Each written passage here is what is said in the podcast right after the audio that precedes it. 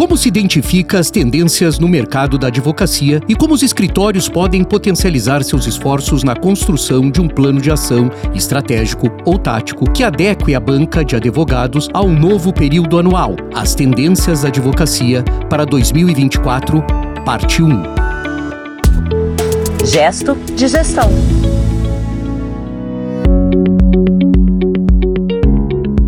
Olá, que bom ter você por aqui. Esse é o Gesto de Gestão, quase já nos finalmente de 2023. Muito bom tê-los aqui. A gente recebeu recentemente os números do Spotify, Uhul. né? A, a nossa performance. Então a gente tem mais é que agradecer quem tá sempre ligado aqui. Certo, André Porto Alegre? Certíssimo, queria mandar um grande beijo, por que não, né, Luke Claro. e Daniele, pros nossos ouvintes que foram, no mínimo, generosos conosco, né? Sim. Exercitaram a generosidade Sim, sim. Conosco com números muito interessantes que a Daniele, inclusive, divulgou aí nas suas redes sociais e a gente ficou muito contente, efetivamente, com o que aconteceu. Coração bateu forte, né, gente? E assim, e, e acho que é uma. São duas coisas que a gente comemorar, né? E uma responsabilidade da gente, né? Acompanhar, talvez, a jornada de conhecimento de muitas pessoas quando a gente vê esse tipo de pesquisa, né? Então, é. Muito obrigada. A gente que agradece, Dani, nessa jornada com a gente aí. Aliás, deixa eu registrar duas coisas aqui. Ganhamos presentes. Presentes de André Porto Alegre e presentes de Dani. Vem o Dengo e o Ialgo bebê, de- para beberiscar junto com o Dengo. Pra brindarmos. Para brindar, exatamente. brindar ao encontro. Brindar, brindar. E também quero registrar, antes da gente ir pro assunto, uma visita ilustre aqui no estúdio. Eu gostaria que o André, que tem zero intimidade com esta visita, apresentasse, por favor. Não, só para os nossos ouvintes saberem que hoje nos visita aqui nos nossos estúdios a Catarina Porto Alegre, eh, Relações Públicas, trabalha no Instituto Palavra Aberta, que faz um trabalho absolutamente consistente no que diz respeito à educação para a mídia, para consumo de mídia, faz um trabalho muito sério em cima de fake news, e é minha filha. Então eu queria, queria registrar aqui nos nossos estúdios a presença da Catarina Porto Alegre. É isso aí, Catarina, bem-vinda. Bom, vamos lá, Daniele, vamos lá, André. A gente tá chegando aí no final da terceira temporada do Gesto de Gestão, como já dissemos aí na abertura do programa. E como prometemos, hoje é dia de colocar no ar o nosso especial de fim de ano. Não, não terá Roberto Carlos. Não, mas a gente pode pedir pro Ed Chaves aquela Boa. uma identificação Boa. sonora que Boa. nos remeta a esse momento de final de ano. Boa. né? É- acompanhar o chapéu de Papai Noel que o Lupe tá vestindo, né? A barriga e a barba já tá pronta. Faz É assim que o povo imagina você, Lupe, com a sua voz. Ed Chaves pode, pode, pode fazer esse trabalho. Mas, Lupe, o, o trabalho de identificação de tendências da advocacia, que eu acho que essa proposta que a gente vai ter hoje, Daniela, a gente Sim. quer, e Lupe, fazer um pouco uma questão que é sempre arriscada, trabalho de tendências da advocacia. Mas eu acho interessante a gente trazer, porque esse é um trabalho que nós fizemos aqui, ele é um trabalho de sistematização de conhecimento. E ele é mais ligado ao volume de informações do que necessariamente a capacidade de previsibilidade, né? Às É, vezes a gente não é um fica... adivinhômetro, não, né? Vou- Não, vou não falar é. sobre tendências, é. vou adivinhar. Na realidade, o que a gente tem hoje é um trabalho absolutamente consistente, feito principalmente pela Daniele Serafino, e é um trabalho que ela mantém efetivamente de estar sistematizando determinados conhecimentos para que a gente possa chegar em um determinado momento e indicar o que, que vai acontecer. Então eu queria, acho que é isso que nós temos que estar hoje oferecendo para os nossos ouvintes, Daniele, como uma reflexão. Há uma sequência de medidas que eu acredito que podemos transmitir, e a primeira é ficar atento a alguma coisa que a gente chama de sinais globais, ou seja, o que está acontecendo em mercados que são mais maduros que o Brasil. A sequência da tendência, não sei se Daniele concorda comigo, é sempre a gente olhar o que está acontecendo lá fora. E nesse sentido, Dani, a advocacia foi sempre muito em si mesmada. Eu acho que é muito legal você trazer essa questão de sinais, André, porque eu acho que o que a gente faz aqui é um pouco dessa curadoria desse conteúdo, né? Você bebe de muitas fontes, eu também, então a gente procura de tudo que a gente entra em contato, que a gente lê, a gente, eu acho que o nosso trabalho é muito conectar essas pontas, né? Ver ali no meio dessas pontas o que, que é tendência, né? A gente chama a inovação de sinal fraco e sinal forte, né? Então, o sinal forte é aquilo que tá acontecendo, ou seja, já aconteceu, tá já em algum lugar, né? Ah, inteligência artificial no direito, tá acontecendo.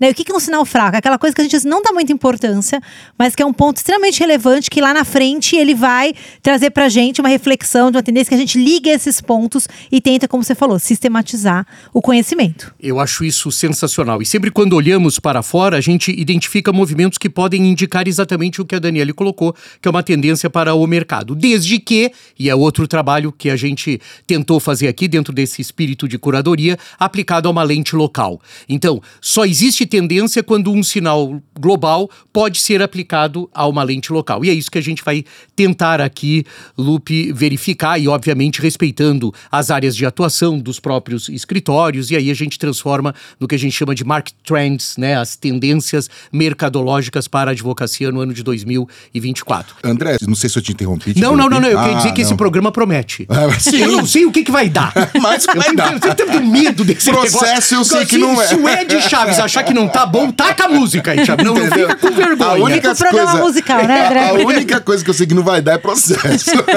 Não, não, não. Não vai dar. Não, não. O processo a gente tá bem cercado, né? A bem, gente, a gente convoca os ouvintes. é verdade. Bom, André, você sempre traz aqui, cada vez que você fala sobre estruturas de escritórios de advocacia, às vezes você trata sobre descontinuidade. Vamos falar um pouco sobre isso, porque eu acho que isso também gera um pouco de dúvida no, É, no nosso... Sem alertar os nossos ouvintes com a possibilidade da descontinuidade do gesto de gestão e do gesto de inovação, porque está garantido, certo? Ah, exatamente. Já Só pra gente não ter 2024. Vai que o povo se anima, a descontinuidade. trouxemos até a Catarina aqui pra ser Catarina ver, é, é, é. Ô, Lupe, mas antes do André até falar, eu acho que esse ponto que você trouxe, eu acho que é fundamental. Que pra mim, assim, uma das coisas que mais representa o André é esse conceito que ele tem sobre descontinuidade. Eu acho que é uma, é uma reflexão muito interessante. Então, bom, obrigado. Mas Rufem os tambores, pra quem ainda não ouviu. Não, não, é que eu acho que não está no DNA dos escritórios de advocacia a questão da implementação de mudanças. Possivelmente, enquanto a gente está fazendo esse programa, enquanto os nossos ouvintes estão escutando esse episódio, possivelmente numa sala na Microsoft, no Google, o Elon Musk, etc., está fazendo alguma reunião e pensando no que vai acontecer daqui a 5, 6, 10 anos, quiçá, e quem sabe decidindo muito dos nossos futuros. É uma coisa que a Daniele também sempre coloca, muito de, de coisas que nós vamos só conhecer lá para frente. Escritórios de advocacia não trabalham com essa lógica, né? Escritórios de advocacia trabalham com lapsos temporais muito curtos, porque estão muito calçados, as mudanças estão fundamentadas por descontinuidades. Então são as descontinuidades que provocam mudanças. E as descontinuidades que a gente fala é que às vezes a gente não tem mais o sócio que a gente queria ter, às vezes a gente não tem mais o cliente que a gente queria ter, às vezes a gente não trabalha mais com os advogados que a gente queria trabalhar, às vezes nós não temos o faturamento que nós queremos ter. Todas essas são descontinuidades.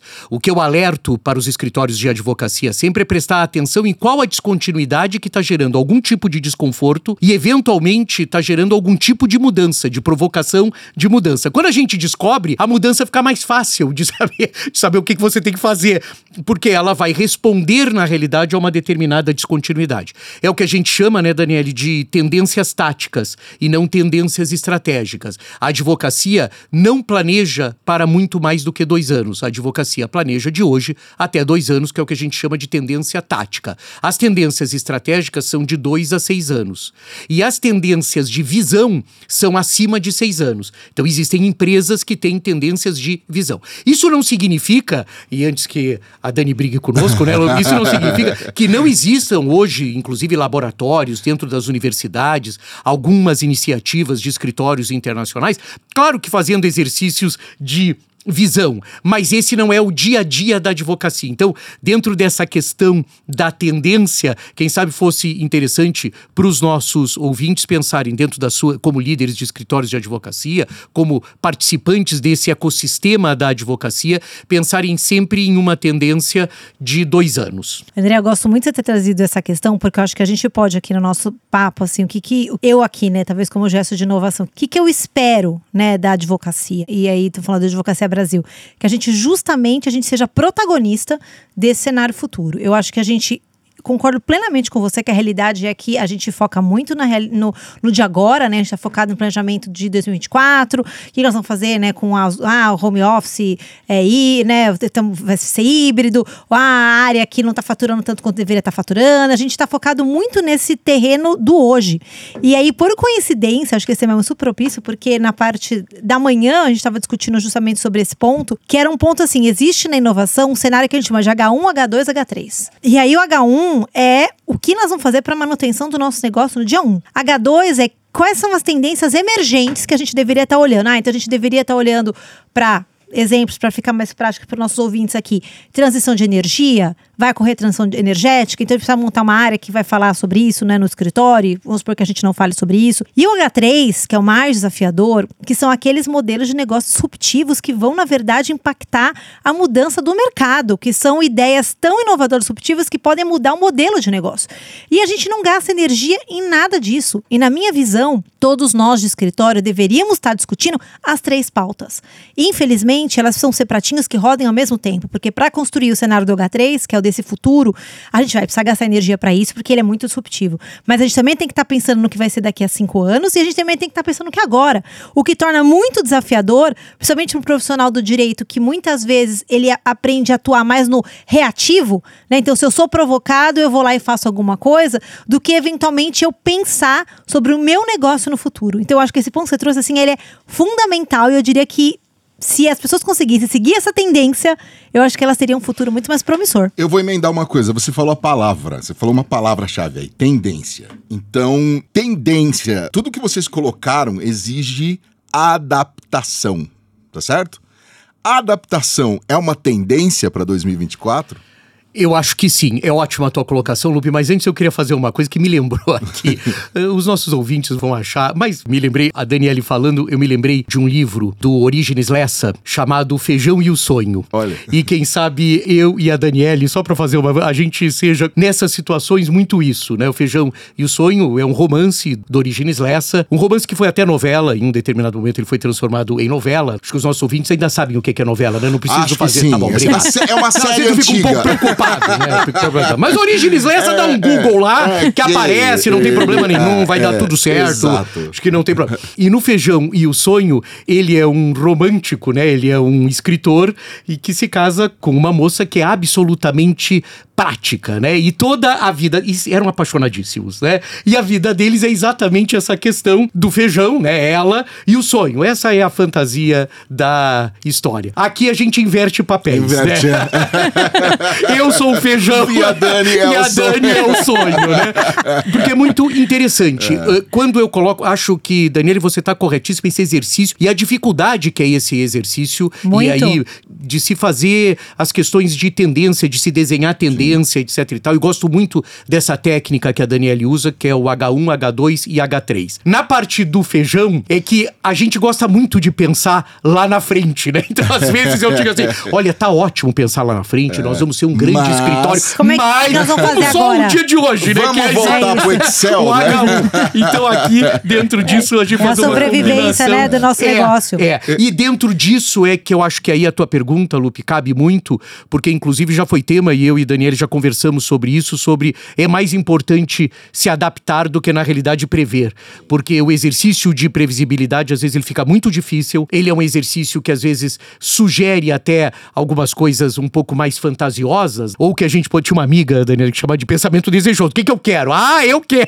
Isso é um pensamento desejoso. Isso não é necessariamente uma previsão. Mas a adaptação hoje, não sei o que, que a Daniele acha, ela é fundamental e, quiçá, a grande tendência para 2024 seja se adaptar, ter capacidade de adaptação dentro do escritório, ter capacidade de adaptação dentro do que os clientes demandam, ter capacidade de adaptação dentro do que as equipes estão demandando. Eu continuo achando que se eu fosse fazer uma expressão para 2024, para mim ela é gestão de pessoas. Eu acho que o grande desafio, claro que a Daniele tem as questões de inovação, etc e tal, fundamentais, mas na administração, estricto senso, na gestão de escritórios de advocacia, a questão é gestão de pessoas. E não está só colocado no que a Daniele já falou aqui de rebar, porque é uma preocupação que os escritórios têm, que é a questão de o que vai ficar presencial, o que vai ficar virtual, mas vai para além disso, né? Muito. Esse, quem sabe, seja Muito. o problema visível. Porque, né, na verdade, André, não sei se é isso que você está querendo dizer, mas assim, eu vejo, é, quando você fala de gestão de pessoas, é em todos os aspectos: gestão do É, cliente, gestão do isso, time, isso. gestão dos sócios, Ah. com diferença.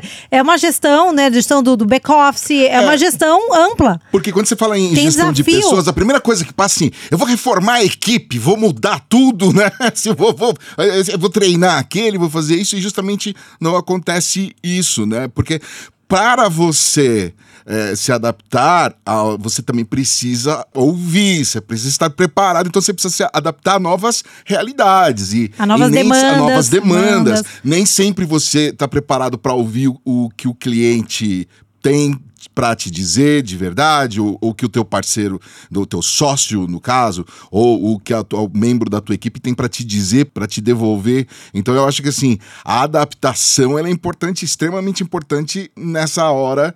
Entender a adaptação e entender a tendência também, né? É. Aceitar, né, também. Né? Eu, uma das minhas recomendações, nunca tinha sido feito isso, Daniele e Lupe, eu nunca tinha tido isso. Uma das minhas recomendações mais frequentes nesses últimos três meses para escritórios é um pensamento sobre gestão de pessoas e a contratação de profissionais que deem esse suporte, principalmente para as equipes internas. E aí estou colocando sobre as equipes internas. Porque uma equipe interna bem cuidada, teoricamente, vai ter uma. Uh, as externalidades serão respeitadas, né? Uhum, o, uhum. o atendimento ao cliente, etc. E acho que a gente vai ter que se preocupar muito com isso. Acho que vem demandas muito complexas e diferentes nessa questão de gestão de equipes de advogados. Pegando o gancho nessa reflexão, André, fiquei pensando numa coisa. A gente, como escritório, ou como profissional jurídico, né? O que, que a gente valoriza muito? Qualidade técnica, né?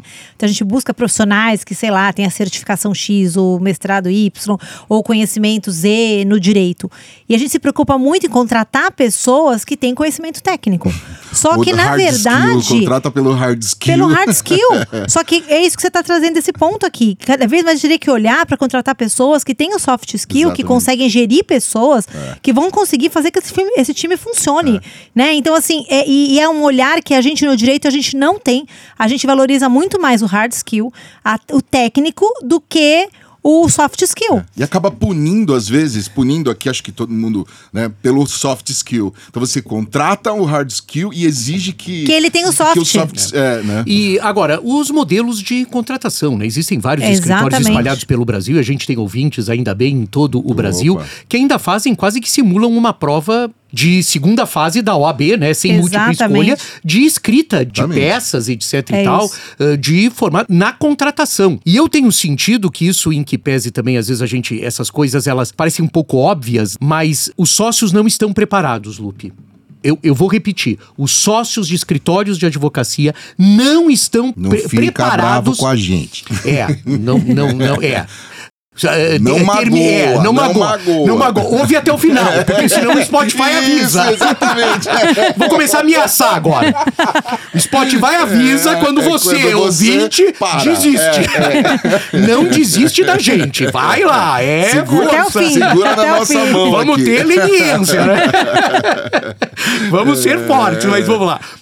Os sócios, por mais, e a gente sabe disso, quer dizer, por mais formação que tenha, não estou nem colocando, mas assim, não estão preparados para o tipo de demanda que a gestão de pessoas está impondo. E aí, o que me preocupa, Daniele, são conclusões precipitadas e rasteiras, que é tipo assim, a juniorização. Agora vira.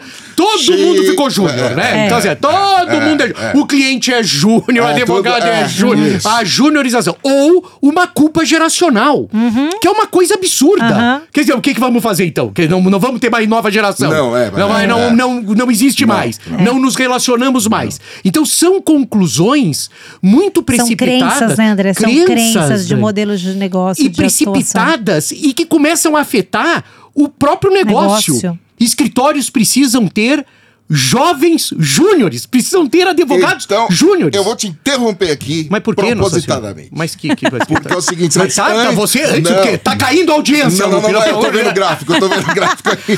Não, cuidado, não fala assim, Não, Lupe. vou interromper. Sabe por quê? Cê- Vocês quase. Vocês não podem. Você, você fez essa provocação e eu vou fazer essa provocação aqui porque a gente vai terminar a nossa primeira parte do gesto de gestão especial 2023, aí do que rolou e do que vem por aí e tudo mais. E eu vou deixar uma pergunta no ar aqui. E vocês dois quietinhos. Não pode responder. ó. Mas é o que a gente gosta de fazer. Olha aqui, ó. Essa pergunta vai ser respondida no próximo episódio. Em que área de atuação os escritórios devem investir em 2024. Por isso que eu falei, por isso que eu interrompi, entendeu? Bom, André, em só- que área de atuação os escritórios devem eh, investir em 2024? Essa pergunta é pra Daniele, né? Eu nem preciso vir no último. No último eu já po- po- posso me despedir do Não, povo senhor, agora aqui. não vem não querendo eh, André, só nos resta coletivas. desejar um Feliz Natal aos nossos ouvintes. Feliz é verdade, Natal. É verdade. É, feliz- boa- porque o boas Natal, porque o festas, próximo da vai ser antes de tradição. novo, É verdade, Né? Feliz Natal, então. Só nos é resta isso aí. disso. Feliz. Natal, gente. Mas você vai ter que responder antes do ano novo. A Dani tentou só dar um Feliz Natal pra ver se Não, passava ver se batida. passava. Essa... É, é Pra verdade. essa Quem pergunta, quer? só depois do champanhe da Vai meia-noite. que cola, né? Vai É. que cola. Mas eu desejo também um É. Feliz Natal com as famílias, com muita alegria, com muita paz, né, Daniela? É E- isso. E, com muito agradecimento, tenho certeza, Muito, das- da muito, equipe do muito. Gesto de Gestão, Ah, da equipe do. Gesto de Inovação, pela, de novo, generosidade aí desse ano. Mas temos ainda Temos um, um próximo próximo episódio desafio. antes de 2024. Exatamente. Tá bom. Agradecimento também especial à Aline Nascimento, ao Vitor Presoto e ao Ed Chaves, que está lá montando e editando as nossas edições do Gesto de Gestão. Agradecendo também a equipe da Compasso Colab, que eu acabei de falar, não sei porque que eu repeti. né? Pô, Tudo bem, agradecemos. Agradecemos você que nos acompanhou até aqui. Até o próximo, gente. Valeu! Gesto de gestão.